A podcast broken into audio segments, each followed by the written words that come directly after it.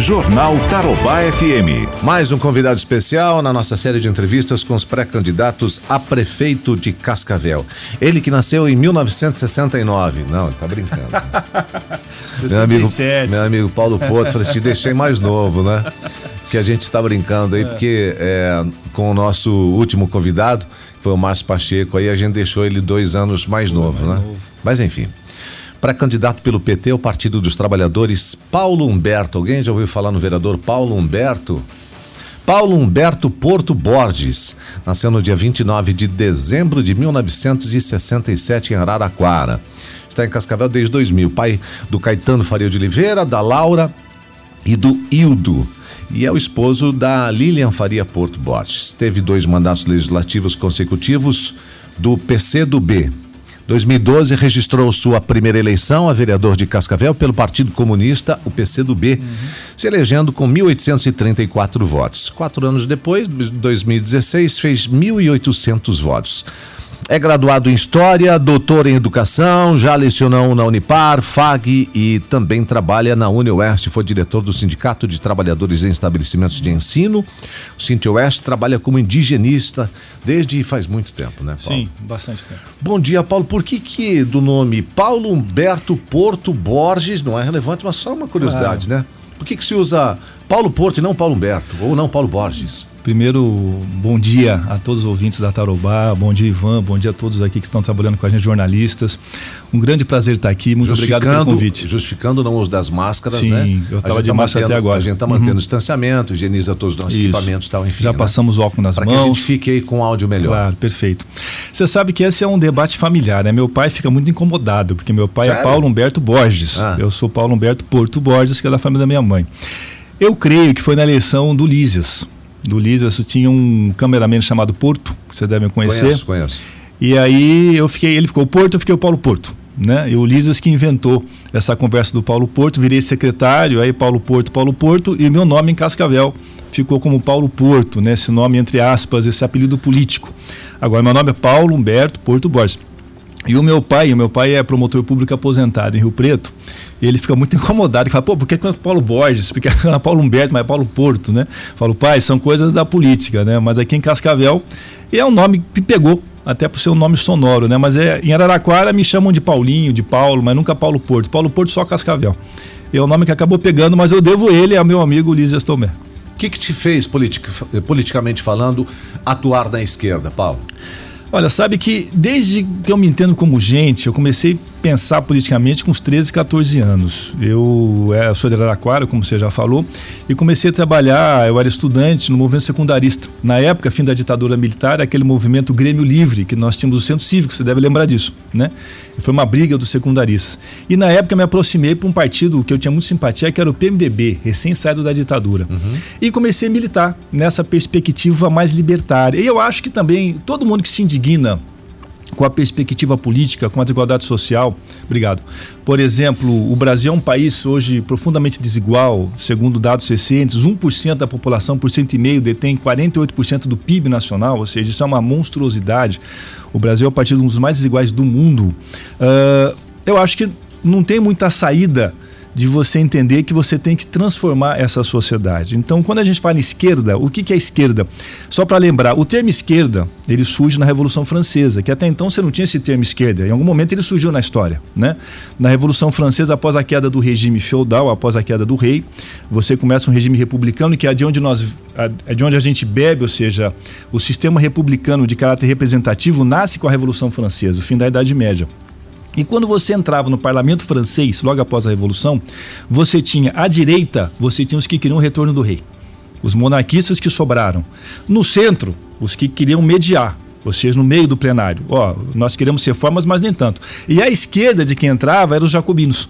Quem são os jacobinos? Os que queriam a derrocada do rei e, e, modificações sociais de caráter mais coletivo. Daí surgiu esquerda, direita, centro, que não é nem um xingamento.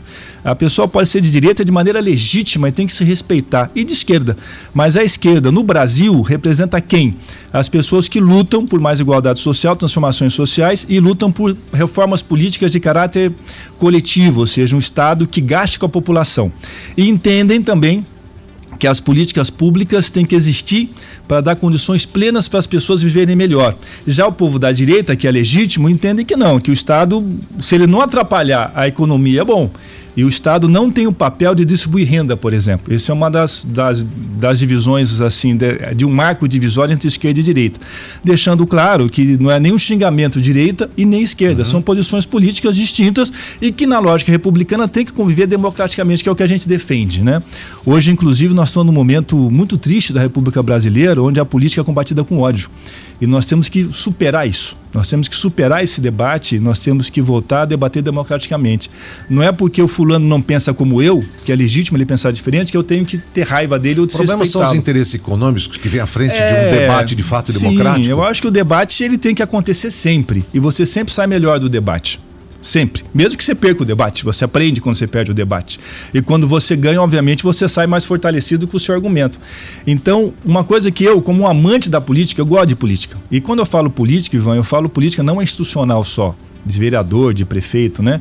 Política que se faz no dia a dia, no sindicato. Eu trabalho com indianismo desde, como você falou, há muito tempo, né? 2000? Não, 90. 90? Eu trabalhei 10 anos como missionário da Igreja Católica. Eu me formei em 90 em História pela Unicamp, não queria dar aula, eu sou um professor meio por acaso, hoje eu amo dar aula, mas não queria dar aula, e tinha uma paixão imensa por culturas distintas.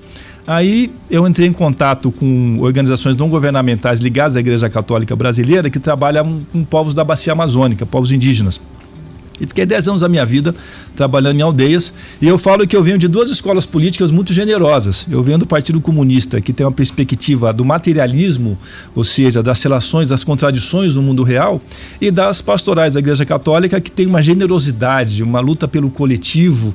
E eu bebo nessas duas fontes, né? Então eu digo que tive duas escolas muito generosas comigo, né? Que me permitiram ter uma visão política muito abrangente e que eu creio que, claro, a gente sempre tem que melhorar, mas eu creio que eu tenho, eu sou muito devedor dessas duas escolas na perspectiva de uma visão de mundo mais coletiva, mais solidária, mais calcada nas contradições do mundo real. A tua relação no, no mandato passado aqui em Cascavel, você era vereador? Sim. Você era oposição? Eu, eu, eu era oposição ferrenha ao de Gabuelo. Pois é. E, e, e, nessa legislação também? Eu Esse sou, mandato também? Sim, eu sou oposição ao Paranhos de maneira mais crítica, mas sim, oposição ao Paranhos. Como é que é legislar na tua condição de opositor ao Você governo? Você sabe que. Você tem muita dificuldade? Sempre tem. Você sabe que quando eu era secretário do Lises, eu fui conversar com um determinado vereador, que eu não vou falar o nome já, não é mais vereador, vereador histórico de Cascavel. Eu fui no gabinete dele me apresentar como secretário. No começo de gestão. Eu, ingênuo, fui falar com o vereador. Ó, oh, estou aqui à tua disposição. O vereador falou assim: Porto, eu sou base. Eu sempre serei base. Sou base minha vida inteira, porque é impossível ser vereador na oposição. Ele falou assim: somente o Aderbal, na época, vereador, somente uhum. o Aderbal sobrevive na oposição. Né? E eu achei gozado, que eu nunca imaginei o vereador falar dele com essa sinceridade. Né? Claro que é mais difícil você ser base, é você ser oposição. Mas é, é uma questão de princípio político. Né? E sendo oposição, mesmo quando você levanta suas bandeiras, ainda que você não ganhe no plenário, você sempre ganha fora. Ou seja, eu tive muitas votações que eu perdi como oposição no governo Edgar Bueno, no governo Parense, que eu perco no governo Parense, que eu sou minoria. Mas eu defendendo o que eu acredito e representando quem votou em mim, que essa é a lógica da democracia representativa, mesmo perdendo no plenário, eu ganhei fora.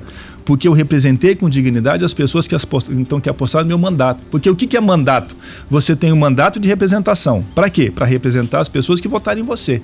Então, independente de você perder a votação ou aprovar a lei ou não, você tem que defender aquilo pelo qual você foi eleito. Isso eu, eu não tenho dúvida que nesses sete anos e meio eu fiz muito bem, né? Perdendo e, e ganhando, né? Obviamente, o fato de você não ser base política do Edgar ou do parente que seja, você acaba não tendo maioria de aprovar projetos, por exemplo, você tem menos espaço no debate político. Agora, você tem que. Você foi eleito por determinadas bandeiras, você não pode traí-las. Quando o Paranhos se elegeu, eu lembro bem disso, eu me elegi junto com o Paranhos de novo, ele me procurou para conversar. O Paranhos é um cara bom de conversa, conversa com todo mundo. E falou: Paulo, como é que é para a gente trabalhar juntos? Né? Juntos que eu falo na lote republicana. Uhum. Falei, para isso, só tem uma saída. Quando as suas bandeiras coincidirem com as minhas, estaremos juntos, senão não. Ponto. Eu acho que a política é, tem essa simplicidade. Uma né? condição sine qua non tua. Sim, claro. Bom, uh, se fala aí nos bastidores, nas, nas, nas, nas, redes sociais, que o Paulo Porto estrategicamente está deixando é, a Câmara de Vereadores, poderia, né, uhum. diante de um trabalho que fez, por mais que fosse oposição é, durante esses dois mandatos na Câmara em Cascavel, poderia até buscar uma reeleição, enfim, mas não. Então se comenta que o Paulo Porto ele resolveu ser pré-candidato a prefeito de Cascavel, saiu do PCdoB, veio para o PT, que é um partido que hoje é, tem problemas de ordem enfim, é, é, moral, digamos assim, no país, com infelizmente muitos fizeram parte do governo condenados, presos, tal, enfim, aquela coisa toda. Que o Paulo Porto é, estaria deixando a sua vontade de, de ser é, vereador por mais um mandato em Cascavel, buscando ser candidato a prefeito para ter uma vitrine maior, uhum. para buscar daqui a uns dois anos mais ou menos, é quem sabe uma condição de hum. disputar uma vaga na Assembleia do Estado. Procede isso? Bom, você colocou dois pontos que é importante, que bom essa pergunta, que é necessário, é necessário esclarecer. Primeiro, eu fui para o PT a questão de uns três meses atrás, por uma questão absolutamente ideológica. Né? Eu já vinha debatendo junto ao PT há um ano e meio essa transição para o PT. E eu, vou ser sincero, é, quando, um ano e meio atrás, eu não seria candidato a nada. A minha ideia era terminar o mandato. Eu nunca pensei num terceiro mandato. Nunca pensei. Quem são os meus assessores sabiam disso. Quem está em volta de mim sabe disso. Eu falava isso publicamente. Entendendo que um terceiro mandato, eu acho que eu já tinha contribuído o suficiente, era necessário abrir espaço para as outras pessoas. Quando o Bolsonaro se elege, há um ano e meio atrás, e o Brasil, no meu entendimento, mergulhou numa tragédia nunca antes vista. Eu tenho 52 anos, 52 anos, a minha geração não esperava ver isso. Né? Nós estamos lutando para que o Brasil permaneça democrático, nós não estamos lutando para avançar. Nós estamos lutando para que o Brasil não mergulhe numa ditadura, não feche o STF, não feche o Congresso, ou seja, são lutas que eu achava que estavam superadas no Brasil. Nós estamos lutando para que as pessoas sejam respeitadas nos seus direitos mais mínimos. Então eu, eu, vou ser muito sincero, não esperava que minha geração vivenciasse isso, né? Quando Bolsonaro se elege, foi aquela eleição tumultuada, inclusive hoje uma eleição contestada né, por vários partidos em relação às, então, às fake news, financiamento clandestino, eu fiquei muito incomodado. E eu pensei que eu não tinha o direito, não tinha o direito de terminar o mandato e seguir a minha vida. Minha vida que eu falo não institucional, uhum. né? E aí eu comecei a pensar seriamente ser pré-candidato a prefeito. Por quê? Porque Cascavel não pode ficar refém de candidatos que você você tem, temos hoje seis ou sete candidatos mais ou menos consolidados, né, pré-candidatos. Todos eles, Ivan, todos eles, depois podemos falar disso, todos sem exceção, todos, com exceção nossa, são ou do Ratinho ou do Bolsonaro. Perceba, todos os candidatos de Cascavel pré-candidato, todos os partidos, com exceção do PT, são ou candidatos, são, são deputados da base do Ratinho, ou da base do Beto Richa, ou são, ou são deputados ou lideranças políticas e prefeitos alinhados ao Ratinho e ao Bolsonaro.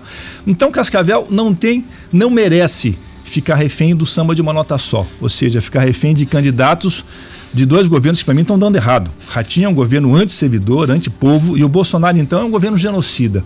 Então Cascavel não pode ficar refém disso. Isso me deu uma vontade uma, uma necessidade de seguir fazendo política e seguir sendo, na perspectiva, ser candidato a prefeito. Agora, a ideia é ganhar.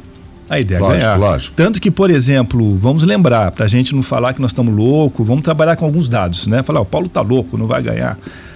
O Haddad, no primeiro turno em Cascavel, que foi o primeiro turno do ano retrasado, talvez mais difícil da esquerda brasileira que eu me lembre, foi nós apanhamos e foi uma dificuldade, muita denúncia, muito fake. O Haddad fez 15% em Cascavel no primeiro turno e fez 30% no segundo turno. 30. Os deputados federais do PT fizeram em Cascavel somados 16 mil votos. Então, claro que a gente sai de uma base interessante.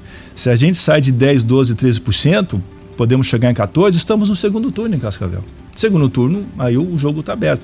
Então, eu, claro que é uma eleição duríssima, em especial para a esquerda, porém menos dura do que foi em 2018. Eu não tenho nenhuma dúvida, basta olhar o que está acontecendo em voto. Uh, a popularidade do Bolsonaro está se liquefazendo, está se desintegrando pelas loucuras que ele tem feito. O Ratinho não vem lá muito bem. Uh, o jogo está aberto aqui em Cascavel, no Brasil inteiro. Então eu entendo que, respondendo a tua pergunta, né? A ideia é ser candidato para valer. Se eventualmente ponto. você não passe nessa prova, ser prefeito aqui Sim. em Cascavel, tá? É, não seja aprovado, né? só tem claro, uma vaga. Não, sim, sem vaga. dúvida. E não é nenhum demérito também. Você pretende buscar uma vaga na Assembleia? Hoje, nesse momento, não. Nesse momento, eu estou pensando de maneira muito focada em relação à pré-candidatura. E eu quero muito, e eu tenho falado isso que nem um mantra onde eu vou, eu quero muito eleger vereadores. Eu fiquei dois anos órfão, eu fiquei dois anos só eu, vereador, num, num segmento uh, do campo progressista. Eu quero eleger dois, três, quatro vereadores para ter uma bancada. Isso eu gostaria muito. Então, caso acontecer de não lograr a vitória, a minha vitória seria eleger vereadores também, que eu acho que é o meu papel nesse momento. Agora, claro, Ivan, em 2022, nós temos que pensar em 2022, vai ser jogado o futuro da República Brasileira. Eu não tenho dúvida disso. Nenhuma dúvida. Isso eu tenho falado também constantemente onde eu vou. Nós estamos nesse momento de 2020 fazendo um debate que está, de certa maneira, debatendo a questão nacional. Essas eleições em 2020 municipais, quem tiver a ilusão de que, que essa eleição é só local, vai errar. Essa eleição vai ser nacionalizada pela pauta que está sendo imposta pelo governo federal. Não tem como nessa eleição você não debater, por exemplo, as questões nacionais. Não, não tem jeito, é uma eleição muito nacionalizada. Por isso que eu tenho falado que 2020 vai ser fundamental para o debate em 2022. Apesar que o Bolsonaro, vou... Bolsonaro disse que não vai fazer campanha para prefeito algum no país. Isso ele afirmou, né? É bom para os prefeitos, porque se ele fizer campanha, vão perder voto. Agora, claro que a questão nacional vai estar tá pautando. E eu acho que o grande desafio dos pré-candidatos, dos futuros candidatos, vai ser será linkar a questão nacional com a local. Porque, claro, a pessoa que está no bairro, a pessoa que está na cidade, ela quer entender, ela tem que entender que a questão nacional está vinculada à questão local. Se debater só a questão nacional, está errado. Mas a pessoa tem que entender que o atendimento médico que ela não tem no posto de saúde tem a ver com o corte que o Bolsonaro fez no SUS, por exemplo. É, isso nós vamos ter que linkar no debate local.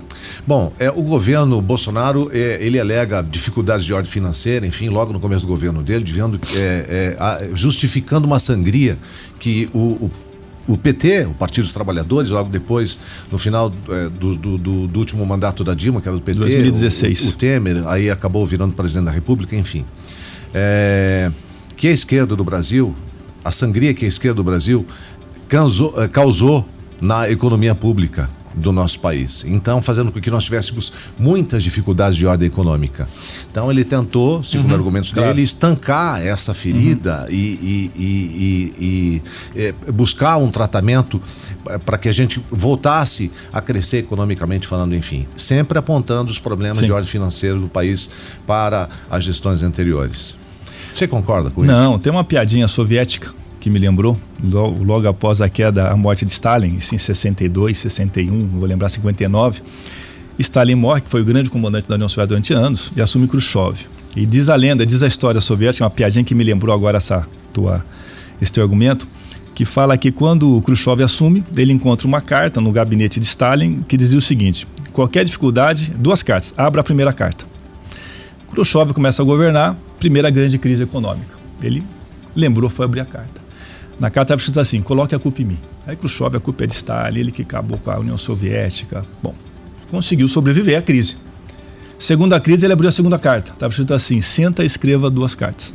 Ou seja, tem uma hora que não dá mais para você falar que a culpa é do, teu, né, do seu antecessor coisa que o Bolsonaro vem fazendo.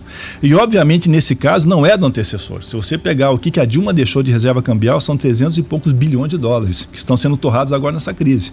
Quem pegou uma herança maldita, você não tem dúvida, foi Lula em 2002. Esse torrados pode ser substituído por investidos diante de uma necessidade? Não, não. Torrados, por exemplo, no mercado, devido à baixa do. É, devido à alta do dólar. O que nós estamos comprando de dólar é um negócio monstruoso. Nós estamos torrando as, todas as reservas cambiais.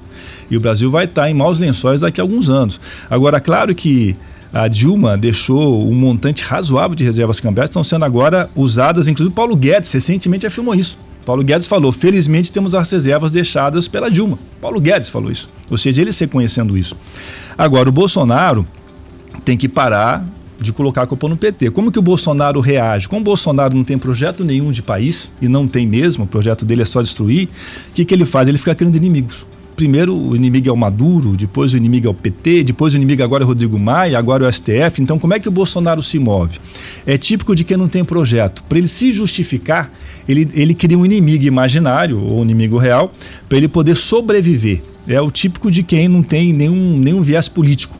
Lembrando que o Bolsonaro, durante 30 e poucos anos, foi um deputado obscuro do submundo da, é, então, do Congresso Nacional. Esse deputado obscuro que não foi em nenhum debate, vamos lembrar. O Bolsonaro se negou nos debates, nós não sabíamos o que, que ele tinha de proposta. Ele se elege, uma proposta, o que, que ele tem? Nós assistimos a reunião ministerial na semana retrasada, né? Se você assistir aquela reunião ministerial, parece uma, uma um, um, debate de boteco. E cuja única preocupação de um país que a pandemia está avançando, de um país que tem crise econômica, foi proteger seus familiares. Apesar que o Lula também em reuniões ministeriais falou muita besteira, né? Ah, mas eu creio que não nesse nível, né? Não nesse nível. Você sabe que eu já participei de reuniões tensas com o Lízias Tomé, né? Quando era secretário. Eu falei, nossa, como nós éramos educados. É. o Paulo, bom, Lógico que a gente tem uma relação, você enquanto prefeito, uma relação com o governo federal, se depende claro. do governo estadual, tal, enfim. Você precisa ter boas relações. Sem dúvida. Mas você quer ser prefeito de Cascavel. Você quer ser prefeito de Cascavel por quê? Ah, eu aprendi a amar essa cidade, né? Eu tô aqui há 20 anos. Uh, vim aqui em 2000 e eu vim para dar aula no curso de jornalismo da Unipar. Eu fui contratado pela amiga Graça Milanês, que você conhece, né? ela que me ligou lá em Mococa. Uhum e desde então, minha filha, a minha caçulha cascavelense, aprendi a amar essa cidade. E eu me movo. Tem um livro do Darcy Ribeiro, que chama O Povo Brasileiro, que ele, ele escreve antes de morrer, que ele faz um prefácio muito bonito. E nesse prefácio ele explica por que, que ele gosta de política, né? E ele fala que ele é movido por um profundo patriotismo, um profundo senso de humanidade. Eu acho que isso nos move. Então, eu estou aqui há 20 anos. Essa cidade, eu tive, eu tive o privilégio, o, o cidadão me permitiu ser secretário municipal durante três anos e meio onde eu conheci os bairros cascavelenses, era de assuntos comunitários. Então trabalhei com as associações de moradores naquele momento que tinham ainda um certo, um certo, é, um, é uma certa punjança. Hoje infelizmente não tem. hoje é assistência social? É, é, Hoje não, hoje é defesa civil. Defesa civil. Né? Hoje as associações de moradores estão num descenso. Eu acho que nós temos que resgatar isso em Cascavel. Cascavel tem uma história muito bonita das associações de moradores. Eu peguei o final dessa história como secretário. Fui vereador duas vezes, então eu aprendi a, a amar. Eu tenho uma gratidão muito grande por essa cidade e eu entendo, volto a dizer, que é necessário nós enfrentarmos esse debate em nível local. É necessário Cascavel ter, um, ter uma prefeitura que cuide das pessoas, uma prefeitura que faça política voltada às pessoas mais vulneráveis. Eu tenho falado e tenho falado sempre. Isso é falho aqui em Cascavel? Eu acho que temos que fazer mais. Temos que fazer mais. Por exemplo, vamos dar alguns exemplos dos servidores municipais. O Paranho se elege com a seguinte promessa de pagar o piso nacional dos professores. Uma cidade que não paga o piso nacional para os seus professores tem algo errado. E uma cidade com PIB como o nosso, uma cidade rica, é injustificável Cascavel não pagar o piso para os professores. Hoje é da ordem de 288 reais. Ou seja, inclusive vai um aviso para todos os pré-candidatos. Ou seja, alguém quer ser prefeito de Cascavel e não pagar o piso, tem que repensar se vai ser prefeito de Cascavel. É o mínimo, é o piso nacional.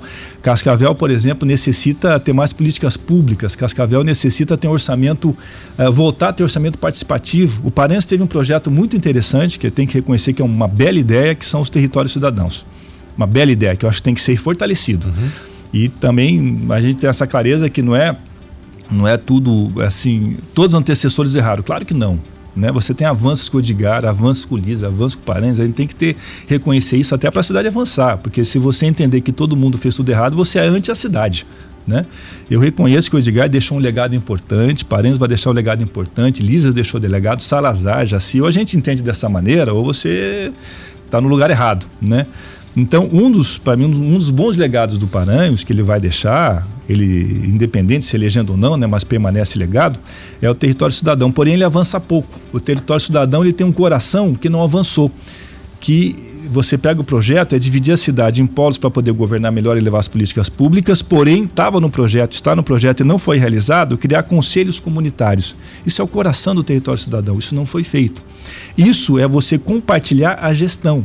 E uma coisa que a gente tem que voltar a debater em Cascavel, quando eu falo levar a política a quem mais necessita e democratizar a gestão, é, é, imperi é, é uma coisa imperial, quer dizer, é uma coisa necessária trabalhar com orçamento participativo, uma coisa que nós queremos implementar, coisa que já foi feita em Cascavel, tem que voltar a fazer. Então, quando eu falo em você compartilhar a gestão e democratizar, é nesse sentido. Infelizmente, isso é, é uma coisa que precisa avançar em Cascavel. Paulo Porto, pré-candidato a prefeito de Cascavel, você é mestre em educação, né? Sou doutor, mestre doutor. doutor. Mestre doutor em educação.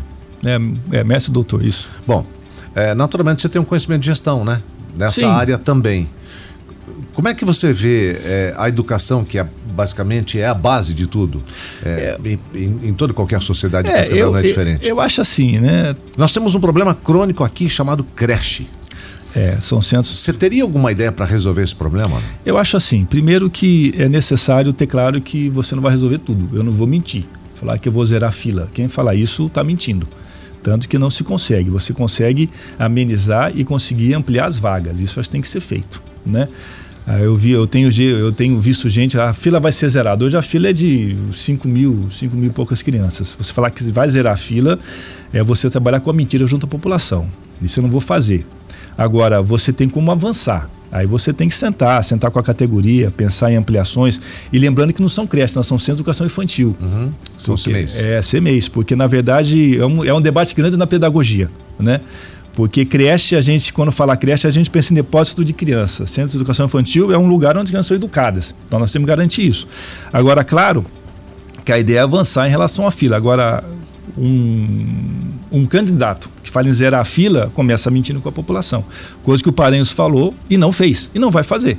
Coisa que eu tenho visto alguns pré-candidatos falarem. Então, é necessário avançar na educação de Cascavel, mas a educação de Cascavel, inclusive, é uma é das melhores do estado do Paraná. Nossa rede municipal é excepcional. Agora, volto a dizer, se a gente não começar a debater de maneira muito sincera, valorizar o servidor público, no caso, pagar o piso nacional, a gente está. Quer dizer, como é que eu falo que a educação é prioridade se não tem orçamento para educação? Eu costumo falar que prioridade é dinheiro no orçamento. Uhum. Então, muita gente fala que a educação é prioridade, que o servidor é prioridade. Aí, quando se elege prefeito, os servidores vão lutar por direitos, então as pessoas fazem a arminha para o servidor. Ou seja, temos que parar com isso, né? Ou é prioridade ou não é. Então, eu entendo que a melhor maneira de você avançar nesse debate, primeiro, é valorizando o servidor. E aí vamos pensar estratégias. Agora, falar que nós vamos, que todas as pessoas que necessitam de pós-saúde vão ser atendidas na hora que elas querem, num tempo recorde. Falar que não vai ter fila nas, quer dizer, nos centros de educação infantil é apontar com promessas falsas junto à população cascavelense e eu creio que isso nós temos que superar nesse momento político, em especial das candidaturas. Saúde pública. A saúde pública Cascavel, nós temos três aspectos fundamentais da saúde pública, é bom que o ouvinte entenda isso, né? Nós temos a atenção primária, a secundária e a terciária. A atenção primária são postos de saúde, a unidade de família é a primeira atenção que chega de caráter preventivo e curativo junto à população. Na atenção primária, Ivan, eu acho que Cascavel avançou muito. E há que se reconhecer que avançou com Edgar, avançou com parentes tem que seguir avançando. Cascavel não tem cobertura plena ainda da saúde da família, nós temos que avançar, mas estamos avançando para isso. Temos que avançar para isso. O gargalo de Cascavel é a saúde secundária e terciária. O que é a secundária? A secundária é ambulatorial, pequenas cirurgias menos complexas. Uh, seria, não seria bem é UPA, mas seria algo próximo à UPA, por exemplo. E a, e a, e a, e a atenção terciária seria a internação hospitalar, ou HU, por exemplo. Cascavel tem dois gargalos. A primária é necessário avançar, mas bem ou mal está razoavelmente coberta. É a secundária e a terciária. Um debate que a gente tem feito, nós, o PT, o PT tem feito onde governa, é o Centro de Especialidades Médicas, que seria um centro médico onde de várias especialidades, de, de 20 a 22, odontologia, dermatologia, cardiologia, ortopedia, ortodontia, onde a gente, por exemplo, você vai ter possibilidade de fazer pequenas cirurgias e vai ter um aspecto ambulatorial. Isso Cascavel tem que avançar. E a questão do, né, da atenção terciária, que é a internação hospitalar. Então, eu entendo que qualquer prefeito, quem se eleger, se é Paulo, se é Paranho, se é Márcio, se é Edgar, vai ter que avançar nesses, duas, então, nesses dois setores, atenção secundária e terciária. Agora, como é que a gente vai fazer isso? A partir do plano de governo, ouvindo então, os profissionais da, né, da área. Mas, de maneira muito genérica, o que eu já posso afirmar, que a gente vem debatendo, é que o nosso plano de governo, sendo realmente ah, é, então nos tornando candidatos de fato, que faltam ainda as burocracias, né?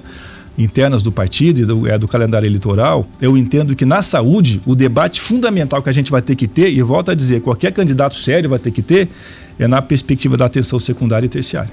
Bom, uh, Paulo Porto, pré-candidato a prefeito de Cascavel. Você já começou a rabiscar o seu plano de governo ou não? É, eu tenho conversado Você com muita gente. De campanha? Não, a gente tem conversado com muita gente ainda, né? Eu, eu acho que é cedo. Nesse momento. Você vai fazer uma corrida isolada ou você tem parceiros políticos? Ah, nós estamos buscando parceiros políticos, né? Tentando criar um grupo grande desse grupo, desse campo progressista. A gente tem conversado com o PCdoB, que é o partido onde eu vim, que eu tenho o maior respeito do mundo. Fiquei 36 anos no PCdoB, é um partido que é minha escola, é minha casa.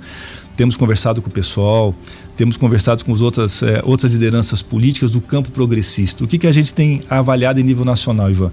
Ou a gente cria uma frente de esquerda em Cascavel, não só em Cascavel no Brasil, para combater o que nós vamos entender que de maneira muito assertiva, que é a ascensão da violência, do ódio, da lógica antidemocrática, nós vamos ter problemas, né? Uma questão inclusive de luta política. Então nós estamos conversando com vários setores políticos nesse sentido de tentar ter um mão para frente. Isso a gente tem feito. Agora, nesse momento, aí vou ser muito sincero, nesse momento, tudo indica que as eleições irão para dezembro. Tudo indica uhum. que irão para dezembro. Espero que realmente vão para dezembro. Nesse momento, a gente está muito preocupado, eu como vereador, as lideranças políticas, é de lutar contra o Covid-19. Então, eu acho que nesse momento ninguém ainda está em campanha. Eu tenho, eu e eu creio que a maioria das lideranças políticas. As ações estão... e decisões tomadas aqui em Cascavel, ao seu, ao seu ver, estão corretas em relação ah, ao, ao tem... enfrentamento do Covid? É, é, eu acho que essa pergunta é muito importante. É, primeira coisa, tem que primeiro deixar nosso profundo respeito ao Paranhos. Eu acho que o Paranhos está vivendo um momento único da história brasileira, que ninguém gostaria que a gente passasse por isso. Primeira coisa, né? Primeira coisa, ter cuidado com as críticas, porque a gente imagina que ele, como gestor, está vivendo uma pressão muito grande de todos os lados e vai ter que optar.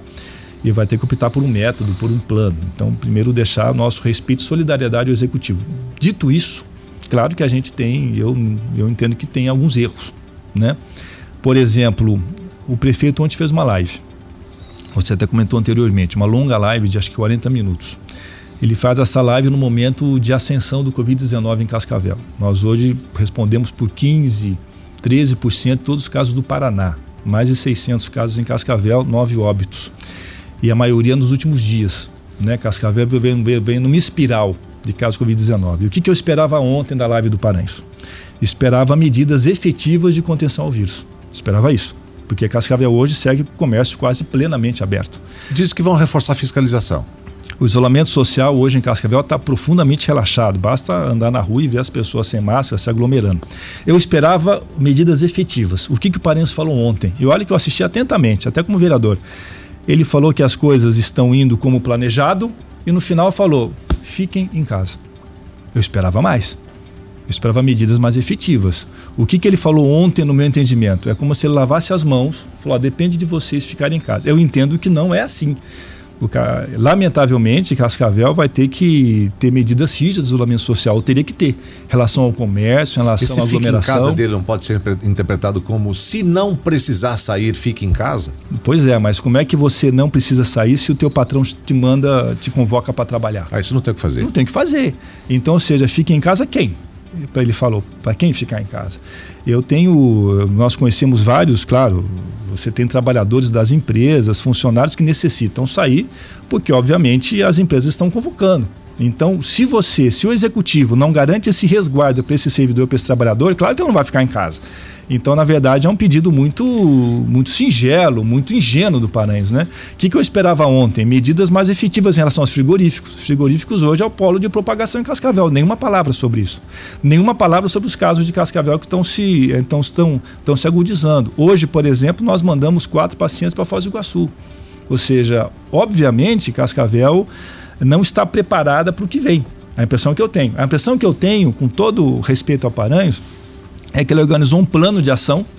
Esse plano parece que não deu certo, ele está tentando se reorganizar.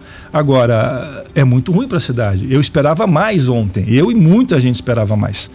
E eu creio que ele fez um, um discurso muito, muito melancólico, um discurso que não apontou nada além do que ele já veio fazendo. Se você tivesse no lugar deles, faria o quê? Você fecharia ah, o Brasil de novo? Eu acho que sim, eu acho que teria que ter mantido o isolamento social. Que, com todo o peso. precisa disso. deixar bem claro, a gente precisa ser coerente sim. em saber que, uma, que é não é uma decisão dele. Ele é o cara que mete a caneta, né? Sim. Mas você tem um comitê de operações especiais, claro, né, eu que sei, discute mas, absolutamente mas tudo no limite, mas no limite ele é o prefeito. Sim. No limite ele é o prefeito, o comitê que ele criou. Então ele não está submetido ao comitê. Se o Paranhos falar isso, ele está, de novo, lavando as mãos. Ele está, obviamente, a decisão é dele. O comitê é ele que cria. Ele pode seguir ou não, né? Uh, eu entendo, e aí com todo o ônus disso, eu sei que é antipopular, é antipático, mas tem um momento que você, momentos como esse, cruciais na nossa vida, que você tem que se posicionar, independente do ônus. E claro que tem um ônus imenso. Agora, eu entendo que nesse momento nós teríamos que retomar o isolamento social de maneira mais efetiva. E no caso aí tem a ver com o comércio também, coisa que o Paranhos ele não está enfrentando, na minha opinião com respeito a ele, eu acho que o Paranhos está num momento que ninguém gostaria de estar, esse momento ninguém queria estar passando. Eu tenho falado há dois meses na Câmara de Vereadores, você é, você é testemunha disso, de uma voz isolada, inclusive tenho tido muitas críticas devido a isso, de que, olha, nós temos que garantir isolamento. Temos garantir isolamento. Já fiz uns cinco pronunciamentos sobre isso. Lamentavelmente, digo lamentavelmente, com muita tristeza, eu tinha uma certa razão. Tanto que a tendência hoje dos casos é aumentar. Tanto é que não vamos, não precisa nem muito longe, né? Recentemente eu li uma nota de médicos do HU. Você sabe, você chegou, você, você tomou conhecimento dessa nota pública. Cinco médicos do HU responsáveis pela ala do Covid-19 fizeram uma nota pedindo, pelo amor de Deus, façam isolamento social. Ou seja, agora quem que tem que fazer, quem que tem que determinar, quem que tem que estar tá orientando, passa pelo executivo, não tem como. Então eu creio que a fala dele, para mim, deixou a desejar. Eu acho que nós provavelmente, provavelmente nos próximos tempos, ou a gente recrudesce o isolamento social, ou nós teremos dias difíceis em Cascavel. Bom, nessa semana, no começo da semana, nós entrevistamos o, o Márcio Pacheco, né, que também Sim. é pré-candidato a prefeito, e ele é, foi bem claro aqui de o seguinte: falei, olha, eu não consegui ir para o segundo turno nas eleições passadas por causa do PCdoB. Foi. Daí na hora me veio você em mente, né? É, quer dizer, é, tá chateado com o PCdoB e acha que perdeu as eleições porque aí a configuração muda quando você tem o um segundo turno, enfim, uhum. por causa de 1%. Foi, Ele foi. jogou a culpa para cima eu do sei, partido onde, onde, você tinha uma participação extremamente efetiva. Que, que você pensa disso? É, primeiro, o Márcio é uma pessoa que eu respeito, né? O Márcio sabe disso, nós não pensamos igual. Nós, eu e o Márcio, nós somos vereadores do mesmo mandato, né? Elegemos, nos elegemos juntos. Lembrar que ele se elegeu, inclusive, com o apoio do PT. É só precisa lembrar, é, recordar o Márcio, né? Que o Márcio se elegeu apoiando o Lemos, né? Pelo Partido dos Trabalhadores, eu me elegi com o Márcio, na mesma chapa, inclusive. Uh, aprendemos a nos respeitar nas diferenças. Nós pensamos mundos distintos, temos posições às vezes antagônicas, mas é uma pessoa que eu respeito, eu gosto de conversar e tenho uma relação muito, muito amistosa com o Márcio. Ah, eu discordo, eu acho que perdeu porque o Paranhos teve voto e ponto, né? Então tem que parar com essa coisa de desculpa, de perdeu por causa disso, né? Perdeu porque nós não conseguimos os votos suficientes, o Paranhos venceu no primeiro turno e lamentavelmente, aí eu acho que realmente talvez tenha sido Uh, o gatilho dessa derrota, onde eu estava junto, inclusive, com o Márcio Pacheco, lembrando que eu me elegi com o Márcio Pacheco, é, o Márcio fez 30 e poucos por cento dos votos. Os outros candidatos fizeram 2, 3, 1%. Ou seja, o Márcio chegou, foi muito bem votado. O grande erro daquela eleição, eu acho, o erro que eu falo, não é erro, né? Mas o grande, talvez na perspectiva nossa, que eu estava junto com o Márcio, é que os outros candidatos fizeram 1%, 2%, 3%, né? Se algum dos outros cinco candidatos fizesse somados 1%, dava o segundo turno. Então não foi pela esquerda, não foi pelo PCdoB. Eu acho que simplesmente não tivemos voto. Ponto. Agora, no mais, uh, eu e o Márcio temos uma relação muito, muito amistosa, independente, né? Que nós pensamos, a gente pensa coisas distintas em mundos distintos. Mas na lógica republicana, seguimos né, conversando sempre. Paulo Porto, pré-candidato a prefeito de Cascavel, obrigado pela tua entrevista. Enquanto pré-candidato pré a prefeito, depois se oficializar sua candidatura Sim. com plano de governo, você vai votar, tá, Paulo? Agora, eu não, eu, eu não posso deixar de perguntar, porque você é um professor, você faz parte de um conselho, um conselho do Oeste? Não, eu não, eu sou do ah. departamento da pedagogia. de pedagogos da, da Unioeste. E aí, colegiado. É. E aí nós temos é professor da Unioeste. Sim, sou. Enfim, nós temos uma preocupação tremenda em relação à volta às aulas. Então, assim, se as aulas numa universidade pública ou no ensino público não voltarem, as da privada voltam. Então, assim, Perfeito. assim, é uma celeuma Sim, danada. Sem dúvida. E você tem conversado praticamente todos os dias uhum. em relação a esse assunto. E você me disse algum, algo Sim, claro. agora há pouco Sim. que me assustou, sinceramente. Porque tem muita gente é, alimentando em quase 100% a expectativa do retorno presencial das aulas agosto, a, partir, a partir de agosto. Uhum. E você me disse que existe uma chance muito grande de não haver mais aula presencial em 2020. É possível, assim, sendo muito franco, né? Vamos ver a Coreia do Sul. A Coreia do Sul é um exemplo de combate à Covid-19. Ontem ela suspendeu as aulas novamente. Coreia do Sul, que a gente já imaginava que ela tinha vencido a pandemia. Coreia do Sul, que eu acho que hoje, em termos de países, é quem está fazendo a maior testagem, né? Uh, coisa, que o, coisa que o Brasil não vem fazendo. O Brasil está caminhando no escuro. Nós não sabemos o tamanho real da pandemia. Nós não sabemos. Não. Não sabemos. Então, se, e a Coreia do Sul sabe. Ela suspendeu as aulas ontem, as aulas presenciais. O que eu acho que pode acontecer, Ivan, é, se a situação continuar assim. Não, ela também crítica, não sabia, né? Porque ela disse que sabia, então ela liberou e depois ela pois teve é, que. Você vê o tamanho, exato, o tamanho da incerteza. Da incerteza. Então, eu acredito que se a pandemia perdurar, e parece que pode perdurar, o que pode acontecer é a gente trabalhar com aulas remotas, seguir trabalhando com aulas remotas. Aulas presenciais talvez esse ano não tenha, talvez. É.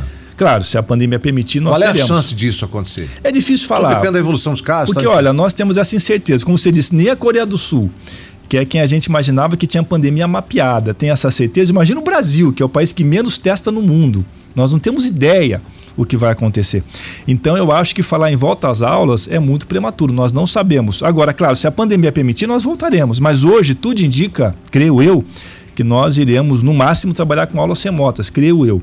Inclusive, o Conselho Nacional dos Direitos Humanos, semana passada, acabou de tirar uma deliberação, uma indicação, uma sugestão, né? De que o ano letivo seja suspenso em todo o país. O ano. O ano. O ano. O, não é o semestre, é o ano. Ou seja, para você ver a gravidade do que está acontecendo. E lembrando que ontem, Ivan, nós tivemos 1.350 mortos. Ou seja, ou a gente entende que é muito sério, ou a gente está em outro planeta. Ô Paulo, você acha que isso serve como recado para as pessoas que dependem economicamente é, é, de alunos da rede pública, Sim, de é. universidades, de faculdades? Porque tem muita gente de fora são, você tem, você tem números Sim, de estudantes é, de fora é que bastante estão em gente, bastante gente. Então são milhares de estudantes que Agora, vêm de outras cidades Ivan, aqui em Cascavel que tem que colocar um apartamento. Claro, é a, né? a economia inclusive gira. A Trava minha, em relação. A minha filha, por exemplo, ela, ela, ela estuda na USP em São Paulo e eu já entendi que eu estou pagando uma república para ela, ou seja, parte do aluguel. Esse ano ela não vai ter aula, eu estou pagando. E nós vai tamo, continuar pagando? Vamos, vamos, ter que renegociar com o proprietário, eu e os outros pais. Agora, o que, que eu acho que falta debater no Brasil? Eu sei que está encerrando, né? Falta debater no Brasil que a gente não debate. O governo federal, ele lavou as mãos. Ou seja, problema das empresas, problema dos trabalhadores. Vamos olhar para a Argentina, nossa vizinha do lado. O Alberto Fernandes. O Alberto Fernandes está fazendo uma gestão exemplar. Ou seja, Alberto Fernandes está com 92% de popularidade na Argentina e o governo federal está uh, criando fundos, criando uma política de proteção às empresas e pequenas empresas. E eles estão sobrevivendo na Argentina. Agora, porque como é que eu peço para a pessoa ficar em casa se eu não dou nenhuma condição para o empresário sobreviver? No Brasil está assim. Ou seja, não existe nenhuma política pública de caráter federal. É federal. Aí não é o Paranhos, coitado do Paranhos, é governo federal, governo estadual. O governo federal não sinaliza com nada. Inclusive, ontem, o Bolsonaro acabou de vetar 8 bilhões e meio para os municípios combater a Covid-19. Então você tem um governo federal que boicota qualquer combate à Covid-19, que boicota qualquer renda aos empresários e renda também aos trabalhadores, e aí fica muito difícil. E você coloca um falso dilema no Brasil, um falso dilema que é ou a bolsa ou a vida. Ou o cara está vivo ou o cara tem emprego. Nós temos que lutar por um estado de coisas como é na Argentina, como é na Dinamarca, como é na Suécia, como é no Japão. Ou seja, a bolsa é a vida. Ou seja, o governo federal tem que garantir que a, então que a economia siga sobrevivendo após a pandemia, durante a pandemia, e as pessoas também. Agora, o que acontece no Brasil? Nós temos um governo federal que nega.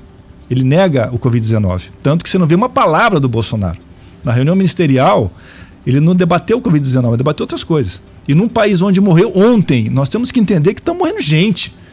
1.300 pessoas é, e nenhuma pelo, palavra pelo do governo entende, federal. Paulo, assim, o governo federal é, lógico que não puxando abraço para nenhuma sardinha, pelo que a gente entende, ele, na cabeça dele, as duas coisas precisam andar juntas. Lógico que você tem uma preocupação primeira, que é a saúde pública, e depois com a economia. Porque se você não tiver dinheiro, você não tem saúde. Claro, agora como é que você tem você dinheiro tem, na você pandemia? Tem que criar essa relação, conviver claro, com essa relação. Concordo. E se você botar todo mundo em casa, se você é, é, é, é, não fazer o dinheiro girar ou, ou fazer a engrenagem econômica funcionar, para tudo. Agora, e aí você pode criar um perfeito. problema na área Agora, como saúde. é que você faz o dinheiro girar na pandemia? Você auxiliando as empresas, eles seguirem pagando salários dos trabalhadores em casa, como é na Argentina. Não precisa muito longe, na Argentina está assim. Na Argentina, o governo federal, o governo do Alberto Fernandes, está subsidiando o salário dos trabalhadores. Por que, que nós fazemos isso no Brasil? Porque somos um país muito mais rico que a Argentina. Lembrando que o Bolsonaro ontem vetou, vetou 8 bilhões e meio para os municípios. Então, claro que ele não está se importando com as vidas, ele está falando para os empresários: virem-se. Ele não pode falar isso. O governo federal tem que falar empresários, pequenos empresários trabalhadores. Nós vamos agora, de maneira excepcional, criar uma renda excepcional para tempos excepcionais, para que as empresas tenham renda, paguem os trabalhadores e fiquem em casa. O, o serviço não é essencial. O Brasil está fazendo tudo errado.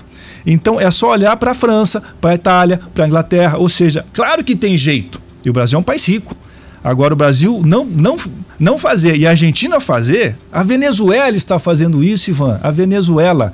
E a gente olha para a Venezuela e faz críticas. A Venezuela está dando um baile em relação ao Brasil, a Argentina em relação ao Covid-19, porque os governos federais estão entendendo que é uma briga deles. E o que, que eles estão fazendo? Destinando recursos e muitos recursos, e aí vai endividar quem divide depois a gente resolve isso. Como diria o Lula, guerra é guerra e guerra não tem regra, quem divide. Agora as pessoas têm que ficar em casa comendo e com salário. O empresário não pode quebrar, porque após a pandemia a vida segue. Agora, como é que vai seguir no Brasil? Não sei. Viu? Só para finalizar, Paulo, é, é uma situação também que a gente usa até como exemplo, né? Então, por exemplo, o shopping de Cascavel, nós temos um shopping grande aqui. Uhum. Então, batendo sempre na porta do prefeito. Precisamos abrir, precisamos abrir, precisamos abrir, precisamos abrir. Então, precisa abrir. Do outro lado, o pessoal pede para ficar em casa. Aí abre o shopping para o shopping ter é, menos problema de ordem financeira. As lojas que estão dentro do shopping, por força de contrato, elas têm que ficar abertas. É isso aí. Aí abriram as lojas. Tá? Então você tem que ter o atendente, você tem a uhum. energia, você tem a água, você tem as suas despesas, tal, enfim, você tem os, os royalties, tem a alocação. Tal ninguém vai para o shopping. Eu sei. Então, assim, fica todo mundo em casa e o comércio trabalha. Tá, mas não funciona. Nesse caso, não está funcionando. Então, você imagina, se o cara se vê obrigado a arcar com um prejuízo maior. Eu tenho nós temos vários outros casos eu, semelhantes. Sim, eu né? tenho uma conhecida que eu não vou citar o nome, a dona de uma das lojas do shopping, uma loja inclusive famosa de roupas, que está em pânico, falando exatamente isso. Nós estamos num dilema. A gente abre e não vem ninguém. E o custo é muito maior abrir Aí. do que manter fechado. E nós estamos pagando o aluguel do shopping. Ou seja, tudo isso. Agora, no Brasil, nós temos um problema, Ivan, que eu acho que é único no planeta. Nós temos três crises que se sobrepõem. A crise sanitária, que é uma crise mundial, a crise econômica, que já vinha e agora está agudizada, e uma crise institucional. Nós podíamos estar sem a crise institucional, né? Ou seja, essa crise política está paralisando o Brasil e as outras duas crises estão se auto, auto, auto, é, se retroalimentando. Né? Então nós estamos caminhando para um, para um cenário muito ruim. Mas eu volto a dizer, para encerrar isso, né, para deixar claro a minha posição. Claro que é, aí não é uma questão do Paranhos, é uma questão do governo federal. Paranhos não tem como ter um plano de proteção para as grandes empresas. Cascavel não suporta isso. Agora, o governo federal suportaria. Volto a dizer, basta olhar para a Argentina, ver o que o Alberto Fernandes está fazendo e o que nós não estamos fazendo. Paulo Porto, do Partido dos Trabalhadores, vereador de Cascavel, pré-candidato a prefeito da nossa cidade. Obrigado pela presença, pela visita, Paulo. Você que é um professor, é, você, você tem um lado assumido há muito tempo, Sim. enfim. Uh, desejamos aí boa sorte para você nessa sua caminhada e pode sempre contar conosco. E você oficializando a sua candidatura, como a gente colocou agora há pouco, você volta lá na frente para falar daí como é, candidato oficial à cadeira principal do executivo da nossa cidade. Obrigado, Paulo. Ivan, obrigado pela boa conversa, pelo bom papo, pelo espaço democrático da Tarubá. Claro, oficializando, estaremos aqui novamente e desfrutando da sua grande audiência. Muito obrigado pelo convite. Jornal Tarobá FM.